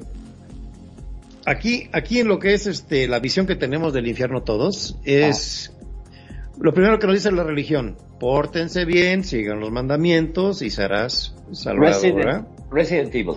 Ándale, ándale. Pero es más Sí. de zombies, ¿no? Es Es- más ah, de sí, zombies. está, está tirada hacia lo que es el zombie y hacen de lo que es el mundo un, un infierno es correcto. donde hay que matar a los zombies, a los muertos vivientes. Acuer- esa película Muertos Vivientes también marcó época. Claro, claro. Es de los años 70, 80, perfil, esa. Eh, noventas, noventas. Del, del maestro del terror. ¿Cuál? ¿Cliff Barker? Eh, de- Oh. a ver, Pero ¿cómo se ¿cuál? llamaba este? Edgar algo Allan de, Poe. Ed- no, Romero, algo, Romero, algo así. Ah, César Romero. César Romero es el creador de los zombies. Ándale, del sí. concepto de los zombies. Eh, él es un cineasta que pues creó a la figura del zombie que no existía, del muerto viviente que además busca alimentarse del viviente, ¿no? Que es una suerte de demonio, ¿no? Finalmente. Y sí, todas las películas de zombies terminan siendo apocalípticas y trayendo el infierno a la tierra. Ahí tenemos la de, ¿qué? La de Brad Pitt también hizo una, ¿no? De ataque Guerra, zombie, algo así. Guerra Mundial Z. Bueno, para los escuchas, hay una cultura en Estados Unidos muy propensa a, así como creemos en las brujas en México y en los brujos, Ajá, ajá. allá creen en los zombies. Sí, claro. Sí, Sí, es muy apegado. ¿Quieres espantar a un gringo? Dile un zombie. Sí, sí, sí. Sí. O payaso, o payaso también. A los payasos eh, asesinos, los clowns. Sí, sí, Eso, sí. eso el payaso. El payaso, el payaso de rodeo, colurofobia creo que se llama, o clorofobia, una cosa así es. el- Clown, sí, en traducción, ¿verdad? Sí. Pero Eh, ¿sabes, sí, por qué el zombie, ¿sabes por qué el zombie? Hubo tantas películas de zombies. Porque es una referencia cultural al estado actual de las personas. Eh, Byung-Jung Ha es un eh, filósofo coreano buenísimo que en una de sus obras hace el símil de por qué los zombies son tan populares en la cultura. Sí. y habla de esta cultura de mirar a través de la pantalla. Si tú te fijas y vas en el transporte público y miras a la gente, está como muerta en vida, clavada en su pantalla y no te mira y no reacciona. Está muerta en vida. Y además son esclavos de un sistema capitalista, según Byung Joon Hal, eh, que les obliga a tener una existencia miserable en la cual es una repetición constante de como el día de la marmota, de sus días. O sea, se levantan, trabajan, se medio entretienen en el teléfono celular donde se escapan y regresan a dormir. Y una y otra vez. Entonces, ese es el estado zombie analógico, poético o romantizado de las personas. Por eso las películas de zombies pegaron tanto y las series de zombies pegaron tanto porque nos están reflejando culturalmente en este momento este posmoderno, ya por podernos en, en estas este diatribas, en el cual todos estamos muertos en vida. Y antes es. la figura terrorífica era el vampiro, el que devoraba sangre del otro, requería algo del otro, cuando había interacción tete a tete. Si te fijas, el zombie puede existir sin alimentarse. Ahí va a estar. Pero el vampiro puede, puede desaparecer si no se alimenta. Y requiere de una interacción incluso lujuriosa, porque hay una cuestión ahí erótica, que sería como el símil de la, de la sociedad antes del boom de la era digital, donde nos hemos vuelto ciertamente menos lujuriosos y más centrados en ser un homo videns videns, como diría Giovanni Sartori, eh, donde estamos experimentando la vida a través de una pantalla. Eso es mi comentario, ¿no? Pero sí es un infierno de alguna manera. Ya Ok. terminé. Ah, ok, gracias. En esta visión de, de Hollywood, Ajá. eh, cuando hacemos el recuento de cómo vemos nosotros el, el infierno, siempre va a ir la parte teológica, ¿verdad? Claro, claro. Toda la, toda la visión de haz el bien, pórtate bien, eh, no matarás, no harás esto, no harás el otro. Y va una cadena de eventos, Ajá.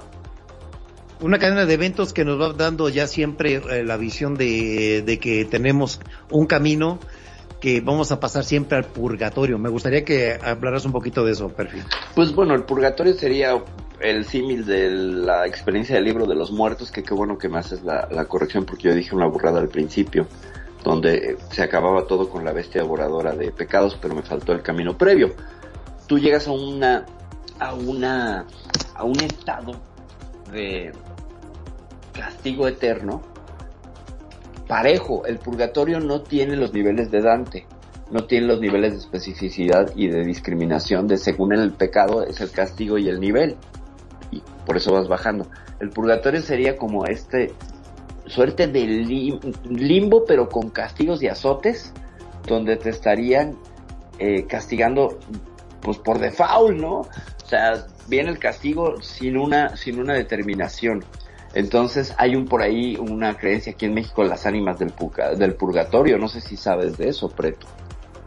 De creer en las ánimas del purgatorio, que son estas seres del bajo astral y que tú puedes incluso hacerles ritos y tenerlos a tu servicio o no, o a tu este, prejuicio o perjuicio, porque son como muy veleidosas, pero ahí están, o sea, hay gente que le reza a las ánimas del purgatorio. ¿Sabías eso?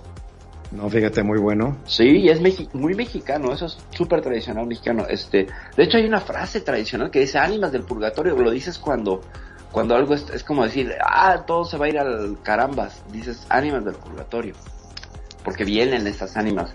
Eh, eh acostumbran mucho las abuelitas, acostumbran mucho a decirte que pidas por las almas del purgatorio, eso sí. Sí, pero es una suerte de, de de estado, bueno, no de estado, de una, como de un rezo, como un, es una figura, es una figura, eh, ahorita andamos en ello.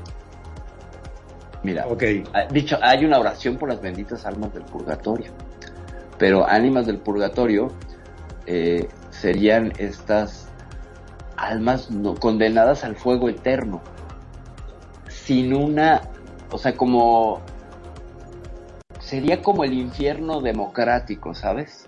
Para todos. ¡Pum!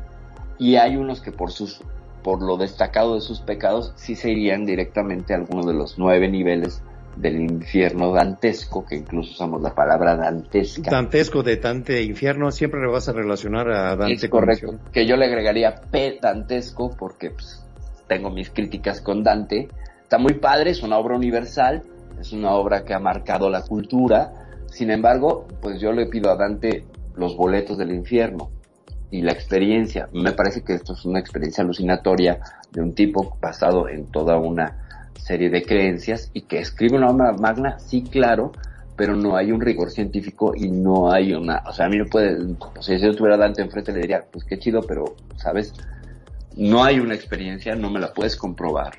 Por tanto, está muy padre, pero es una obra de ficción a mí me parece una obra de ficción. Que mal marcaste el mundo, sí, claro, pero es una obra de ficción desde mi crítica, ¿no? O sea, vaya, pero pues bueno, yo quién soy, soy una que se pone pelos con cuernos. ¿Qué pueden decir? ¿Qué pueden esperar? Dale. Muy bien. Eh, Magnum, ¿qué opinas aquí de estos este, comentarios? Bueno, la verdad que con respecto a, a los distintos castigos, a veces me sale eh, me deja pensando todo esto, ¿no? Si es cierto, como muchos dicen, que nosotros estamos viviendo verdaderamente en el infierno y que todo se, se depende de acá, de cómo nosotros nos comportemos, ¿no? Que no es que de en función de cómo uno se comporta acá va al infierno o va al cielo, sino que este es el cielo o el infierno en función a cómo uno lo viva. Es correcto, es correcto. Según tus acciones aquí, tú vas a vivir más en paz o en menos dicha. Si tú haces acciones eh, que dañan a otros y entras en situaciones culpígenas, pues te va a estar persiguiendo esta conciencia, vas a tener un objetor de conciencia que eres tú mismo y que de ese no puedes escapar. Ese es el demonio, ¿sabes? Son tus demonios. Esa, que te recuerda y que te está machacando y que pero por el otro lado tienes a tu cielo que te dice hiciste lo que pudiste con las herramientas que tenías entonces perdónate porque estabas aprendiendo y si en el camino lastimaste a otros, tú también fuiste lastimado por el aprendizaje de otros. Es una correlación. Entonces ahí concilias y entras en lo que sería la dicha o en el reino de los cielos aquí y ahora. Y lo que decía de los chinos, ¿cuándo, ¿cómo quieres vivir tu vida? ¿En plenitud? pues bueno, yo quiero mi lápida 50, 40 años, que digan, Perfidia Vela 53 años, 50, 49, no importa, son un montón, no tres, no media hora, como le pasa a muchas personas, que se dan cuenta de esto, que el rencor no te sirve para nada, que discutir no te sirve para nada, que el ego no te sirve para nada, que dividirte del otro, enjuiciar al otro todo el tiempo, ay, es que es un idiota, es un tarado, es un menso, etcétera, etcétera, etcétera, no te sirve para nada, solo estás dividiéndote. Cuando tú buscas la unión con el otro, lo que decía la, la parábola china, de tú le alcanzas al otro el grano de arroz y otro te va a alcanzar el grano de arroz para ti. Entonces todos cooperan y en cooperación funcionas mejor y es el cielo. No somos una especie que por fuerza ha evolucionado, por cooperación. Por cooperación, y ahí, por el que coopera, vence. Tú ves, tú no te puedes enfrentar a una sociedad que coopera, porque te va a derrotar. Una sociedad que no coopera y que está dividida, no la, es derrotable. Y esta es una referencia completamente a toda esta situación de división en redes sociales que vivimos y que es un infierno tú opinas de cualquier tema y va a haber gente en contra y entonces, ah, no, es el libre albedrío y toda gente puede opinar, pero curiosamente hay un montón de bots que están fomentando que la ira que vende en las redes sociales te haga que estés dividiéndote y juzgando y diciendo, y es que ese otro idiota no tiene razón porque está opinando que la cabeza cancua no sirve y la mejor para mí es la cabeza aleluca, ¿sabes? Ese tipo de así, así. Entonces, ese tipo de nimiedades las vas sumando y se van densificando y se van sedimentando para que tengas una existencia llena de rencores y de cosas y de, de querer jugar al yo estoy bien, el mundo está mal. Ese es el infierno. Ese es el infierno. Exactamente, o sea que somos nosotros mismos los artífices de nuestra vivencia aquí en la Tierra. Y como te quieras castigar, además, bueno, ya hemos hablado que esta especie está cableada 70% para pensar en negativo por razones evolutivas. Claro que cualquier situación culpígena donde te puedas echar y autodestruir, pues es muy atractiva para el cerebro. ¿Por qué? Pues porque dice el cerebro, péptidos opiáceos, vengan, me los como. No le importa al cerebro. Un ejemplo de lo que es este el infierno personal Ajá. son los sentimientos de culpa. Claro, la culpa, la culpa de todo culpa. tiene la culpa, exacto. Sí, y cuando no te puedes quitar un sentimiento de culpa, empieza tu martillo, empiezas a, a autocastigarte, muy bien dicho hace un rato, es donde tenemos que encontrar la, el equilibrio de que si hacemos algo indebido, por X situación, a lo mejor es un rato de irracionalidad que como todos los humanos tenemos, ¿verdad? cometemos este, algunas situaciones entonces, si uh, lastimamos, pedir disculpas, si las aceptan bien, si no también, y síguele viviendo tranquilamente. Pero perdonarnos por haber lastimado también. Exactamente. el, también. El, perdón es el mayor recurso para liberarnos de los infiernos. Es un bálsamo, es un bálsamo, ciertamente. Y bálsamo viene de balsa. Te fijas, cuando cruzas el infierno o cuando el mismo Dante o quien se haya metido a cruzar la laguna Estigia dando tres monedas a Caronte el barquero es en una balsa. Entonces, ¿cuál es tu bálsamo? El tu perdón, el autoperdón. Si tú llegas con esta limpieza de, de acción y de alma, probablemente de la religión que creas, ya sea que te enfrentes a Caronte, a Cerbero, a la bestia devoradora de almas, vas a pasar la prueba porque ya entendiste que no se trata de no de vivir una vida impoluta donde uy no, si la riego no voy al infierno todos cometemos errores. Y es parte de un aprendizaje. y el primer paso del perdón es la humildad. Es correcto ¿Sí? todos tenemos que seguir el camino de la humildad para poder llegar a estar con una conciencia tranquila tener un estado de plenitud de un eh, dicen que la vida no es difícil. Los problemas no es problemática, los problemas lo ponemos nosotros con decisiones y con ciertas actitudes que tenemos, ¿verdad? Siempre eh, el que nos va a meter en grandes problemas es el alter ego. Eh, ciertamente, el alter ego y más el ego. Eh, desde el budismo, los problemas en la vida serían, al momento que tú deseas, ya estás sufriendo, porque si no, lo clásico, sigue tus sueños, ¿no? Ya es un deseo. Si no lo cumples, te frustras. Si te frustras, te amargas. Si te amargas, y citando al maestro Yoda, el miedo lleva a la ira y la ira lleva al lado oscuro. La fuerza esté contigo, mi querido Jedi. May the force be with you. Vaya, que Lucas tenía razón. The force may be with you, Baran and Silvia. Exactamente. Is here. Be with you. Sí, sí, sí. Y, y mira, y que es una referencia de película, pero eh, tiene mucho de religioso Star Wars, tiene mucho de religioso. Muchísimo, claro, claro. Exactamente. Aquí tenemos, aquí tenemos a la Padawan Kenya también. Ella dice que así es mi pequeño Padawan, exactamente.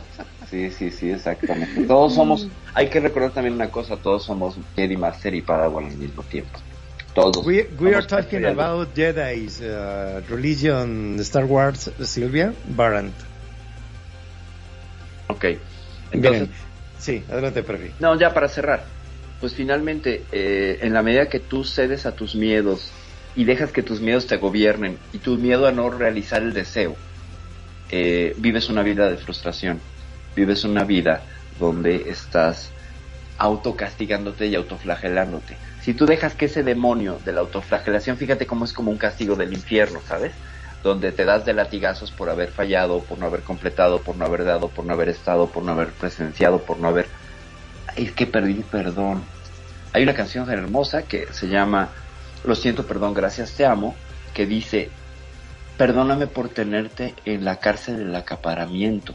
Y cuando yo acaparo al otro, es que trato de moldearlo a mi forma de ser, a mi forma de mirar el mundo.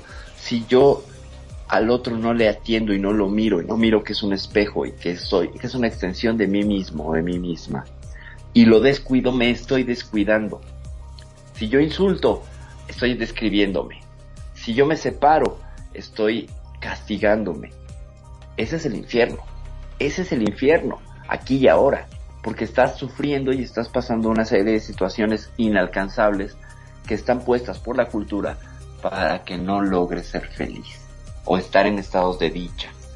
Cuando la dicha se puede alcanzar, tú sales, aspira aire, ves un árbol y dices, wow, qué maldita maravilla, siempre crecen para arriba. No importa Sí. lo que pasa, siempre crecen para arriba. Es un espectáculo la naturaleza Es un y es un regalo, es un regalo gratis que no volteamos a verlo. Dicen, por ahí leí una cosa fuertita pero muy cierta, de que en la vida todos somos como los puerquitos. A ver. Los puerquitos se la pasan toda su vida mirando al piso lo que van a comer aquí en el mundo. ¿Sí? ¿Sabían que un puerquito no puede mirar al cielo porque se marea? No sabía. Porque nunca, nunca en su vida ha volteado a ver el cielo, así somos los humanos. Cuando volteamos a ver arriba y vemos lo que existe, nos mareamos y decimos, ¿cómo es posible tanto tiempo estar yo mirando hacia abajo sin poder mirar hacia arriba? Es correcto. ¿Eh? Correcto. Habiendo Correcto. tanta grandeza en la creación, si tenemos algo de mística, algo de apreciación, algo de religión, Ajá. podemos ir descubriéndonos cosas que nos llaman la atención. Por ejemplo, tocaste un punto muy bonito que es el, el deseo, ¿verdad? Todos tenemos, cuando estás bien tranquilo que no deseas nada, no tienes, no estás apegado a nada, Exacto. este, tú eres libre, Sí. tú tienes, vives pleno. Les voy a poner el ejemplo de un arquero que tenía una, tiene una puntería pero bárbara, todo le daba, su don natural era tirar con la flecha y el arco.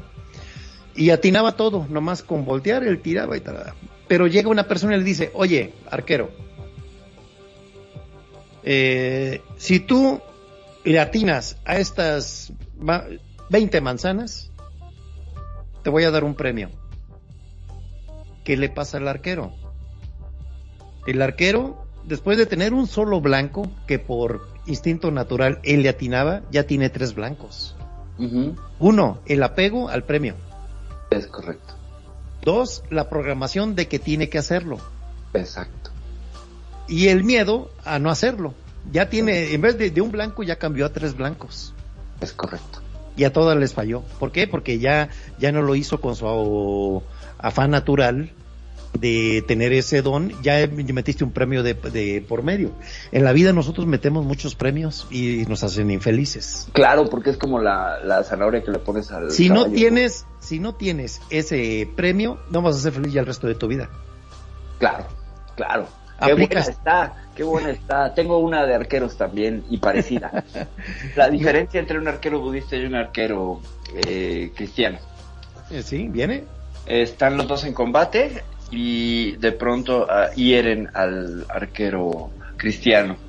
Y entonces dice, ah, me hirieron, maldita sea, me dieron, quiero saber de dónde, de dónde es esta flecha, cómo se llama la persona que me disparó, si tiene hijos, si tiene familia, malditos sean sus padres, sus hijos, todos desgraciado y no sé qué. Y voltea a ver al arquero budista que también está herido y agarra, se quita la flecha y sigue disparando. Y le dice, pero ¿por qué te la quitaste? Dice, porque así es la vida.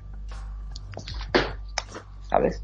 O sea, si yo, él, no importa, Muy bien. no hay apego, no importa quién me hirió, no me interesa, yo sigo en el combate de la vida. Vaya, no tiene que ser un combate de la vida, pero vaya, es un ejemplo de arquero que casa con el tuyo. Y ciertamente, Sí, si tú tienes una meta, vas a sufrir. En conseguirla, vas a sufrir. Y si la consigues, padre, pero es autopremio. Y si no tienes metas y vas fluyendo como una hoja en un río, la vida es un goce. Ese es el Tao. Ese es el, el Tao, el estado del Tao. El que, en el que te fundes con la existencia y fluyes. Y entonces no hay cielo ni infierno, solo es el aquí y el ahora, la eternidad. Eso Sí. es, lo puedes comprobar cualquier momento en que te quedas, que te abstraes y que te quedas viendo un punto fijo, sí. es la eternidad. La No, gente no. que dice, no estés papaloteando, está en eternidad esa persona. Déjala que si está viendo un árbol, si está viendo las nubes, dense ese chance, dense esos chances de, de esos momentos de eternidad y la vida se los juro, se los firmo, se los lacro en un sello. Y es mucho más gozosa, te cambia el gusto de la vida. Sí. Hay, hay un momento de paz que siempre tenemos, yo creo que todos lo experimentamos. En lo personal también me pasa cuando uno se despierta en la mañana. Claro. Hay unos cinco segundos donde tú abres los ojos o te estás despertando y mira, eh, te sientes, pero que descansaste, que dormiste, que... Claro. Pero de repente empiezas a ver los problemas que tienes o las Y- situaciones que tienes y lo que tienes que hacer y ya empezó, ya le echaste a perder toda tu estabilidad por cinco minutos, cinco minutos, lo que tú estás todavía, este, apenas desprogramado, estás desprogramado al levantarte, Claro. que cuando ya metes tu programación diaria de lo que tienes que hacer y las situaciones que tienes. ¿Qué hacen los Sí. perros y los gatos al despertarse? Se estiran, se disfrutan Sí, y sí. se salen al sol. Y se salen al sol, a tomar sol. Eso, yo tengo perros y gatos y es lo que hago. Me despierto, tomo un vaso de agua y camino a, no importa nada, voy al sol. Una, una vez me agarraron en curva y me preguntaron, este preto, ¿a las cuántas vueltas he hecho un perro? Yo, yo no supe qué decir. Y ya me ¿sabes qué me dijeron? Pues a la última. A la última, a la última. exacto. Bueno, hago una cita venga. de del Papa, de un gran eh, estadista religioso de Juan Pablo II. Ajá. En una, en una audiencia general, hablando de lo que es infierno y purgatorio, él decía que quien está destinado a Dios debe ser perfecto. Por lo tanto, la exigencia de integridad se impone evidentemente después de la muerte. Para entrar en comunión perfecta y definitiva con Dios, quien no tiene esta integridad debe pasar por la purificación. Es decir, básicamente que algunos tienen que, algunos tenemos que hacer una parada técnica en camino al cielo para limpiarnos y la iglesia nos dice es esta parada al cielo. O sea que nos pone primero la iglesia en un skybox como purgatorio Ajá.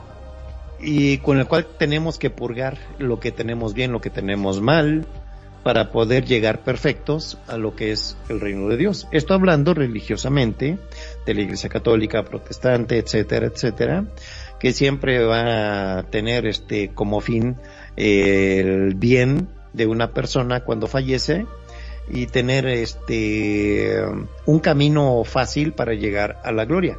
¿verdad?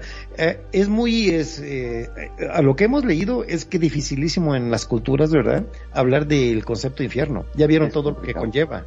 Muy complicado. Aquí la Iglesia Católica nos las pone muy fácil, ¿no? Arrepiéntete. Haz los mandamientos y con eso ya, ya tienes tu decálogo, ¿verdad? Es correcto. Entonces, es una, eh, ahora sí, no es hablar bien, no es hablar mal.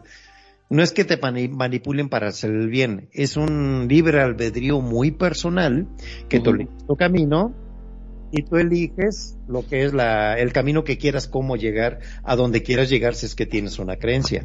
Claro, ¿Sí? claro. Adelante, perfil.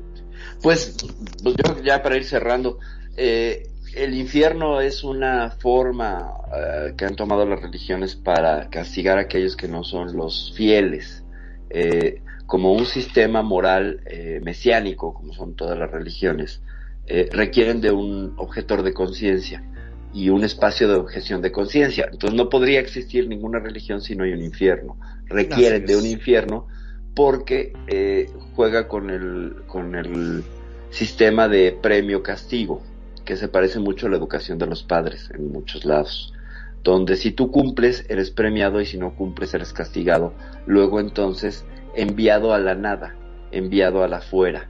Al limbo, pero el limbo ya no existe. Al limbo, exacto, ya nada más quedó Playa Limbo con bien- ven y el respeto. Es, un grupo. ¿no? Exactamente, sí, yo sé.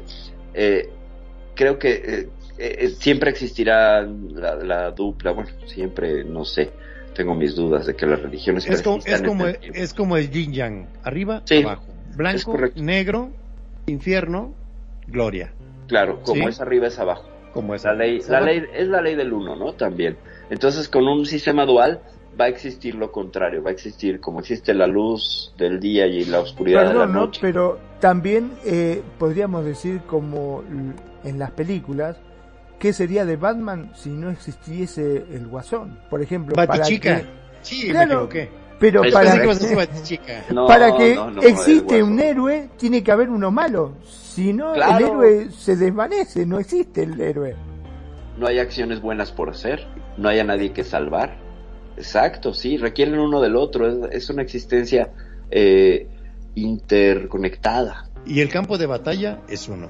Y todos estamos interconectados y todos somos héroes y villanos de acu- los acuérdense como dicen, que a la derecha tenemos a los angelitos de la guarda, aquí hablándonos, y a la izquierda tenemos al malito, haz esto, haz esto, y el otro, Exacto. no, no lo hagas. Ya es tu decisión cómo quieras vivir tu vida. Limpiándose uno de religiones, de tú todo lo que quieras, hasta los ateos, que también tienen unas palabras muy inteligentes, ¿no? Para definir lo que es la vida. Exactamente, sí, claro, pues de, ahí por eso traje también a la discusión y un poco al programa, pues la, la, la postura un tanto atea, o más bien pragmática, del nihilismo. ¿no? Sí. El nihilismo, aunque el nihilismo es muy radical y dice no existe ni madres, y el pragmático duda, ¿no? O un poco el agnóstico que dice no puedo comprobar la existencia de Dios, pero tampoco puedo negarla, me quedo en un punto medio, ¿no? Sí, y todo, todo es una experiencia que a través de los años nosotros vamos acumulando de acuerdo a nuestras acciones, a nuestras actividades, a nuestro sentido de la vida sobre todo, ¿no? Ajá. Eh, tú te trazas mentalmente, eh, no, exi- no, no sé si exista el hombre Ajá. eh, que no tenga planes de vida. Ok, ok. Nos comenta Kenya. Yo soy atea, gracias a Dios, y no soy supersticiosa porque me da mala suerte. Muy bien. Un comentario muy sabio de eh, Y amigos, pues es así como ya tenemos unos escasos minutos para cerrar el programa. Y le cedo la palabra a nuestro estimado Magnum. Bueno, la verdad que muy, pero muy interesante y cuántas cosas hemos sacado en claro con todo esto, ¿no es cierto? Este, podríamos decir que el infierno es un mal necesario como los malos, porque si no existiesen los malos, tampoco existiesen, eh, podrían existir los buenos. No habría bondad si no existiese la maldad. O sea, eh, digamos que todo busca un cierto equilibrio y me parece que en eso estamos. Yo, si hay- tendría que dar un consejo, es que trata de ser bueno, aunque sea por las dudas, ¿viste? Porque no sabes qué es lo que puede llegar a pasar. Correcto. No sé si nos estemos saludando allá al otro lado. Exactamente. Exactamente. Uno nunca sabe con quién te puedes llegar a encontrar del otro lado. Por ahí capaz que te encontrás con todos tus amigos, por ahí no hay ninguno, qué sé yo, uno nunca sabe. Por las dudas hay que portarse bien. Mi nombre es Magnum Dacun, transmitiendo en vivo y en directo desde Mar del Plata, República Argentina. Gracias, gracias por estar, gracias por elegirnos, gracias por hacer de Radio con sentido tu radio. Sé feliz, el resto son solo consecuencias. Perfecto. Pues muchas gracias, Magno, muchas gracias, Preto, gracias, gracias a todos, gracias Alejandro Guerrero, gracias a Chris Gala, gracias a Evi Borinqueña también que estuvo comentando y que dice que está segura que existe el infierno porque ha mandado a su sexo todo el tiempo muchas veces, eso le da la certeza de que existe el infierno, ciertamente. También le mandamos saludos a Claudia Séptimos que nos acompañó todo el programa, como no, a mi Cuñes. Kenya preciosa, gracias por estar aquí. To my sister Sylvia, thank you, thank you so much for being here. And to DJ Barata, thank you, thank you, thank you a lot for being here. Y pues bueno, yo soy Perfidia Vela desde la Ciudad de México, ya me voy. Voy a mandarme sola al infierno y al cielo y no lo sé. Los quiero, los veo la próxima semana. Preto, por favor. Muchas gracias amigos, todo un placer convivir con mis excelentes panelistas de lujo, con Magnum Dacrun y Perfi Bella. Y un saludo a Nani que por ahí estuvo, está ausente, pero la semana que entra por aquí la tendremos con los buenos temas de siempre. Muchas gracias Kenya, Claudia Séptimos y a toda la cadena de amigos de Facebook que por ahí nos escucharon y en las diferentes plataformas de radio. Eh, very much thank you. Silvia Baran, we was very happy to be here in Radio Consentido. See you soon, my friends. Thank you. Y es así como cerramos nuestro programa del Cuscus número 27 y nos vemos hasta la próxima. Su amigo Pretoriano Chrome les dice, nos vemos y no tengan Cuscus, mejor escúchenos. Escúchenos, escúchenos. Okay. Gracias, hasta la próxima.